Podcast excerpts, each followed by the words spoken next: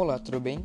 Meu nome é Pedro Reisen, da turma do primeiro ano do ensino médio, e hoje vou te mostrar o que são as emoções e como elas se expressam.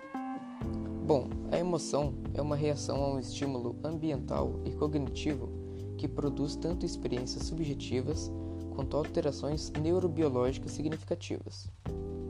Esta está associada ao temperamento, personalidade e motivações tanto reais quanto subjetivas.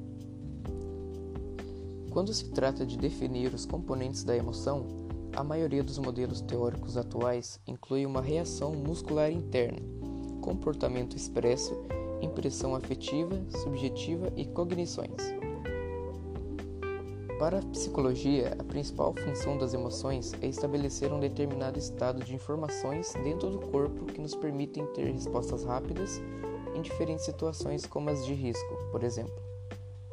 A psicologia lida com as emoções estabelecidas por experiências vividas e que são registradas de modos distintos de cada pessoa. As emoções podem se expressar em inúmeras situações, como por exemplo, um sonho realizado, uma perda de um ente querido, o nascimento de um filho, uma nota ruim na escola e até um medo angustiante.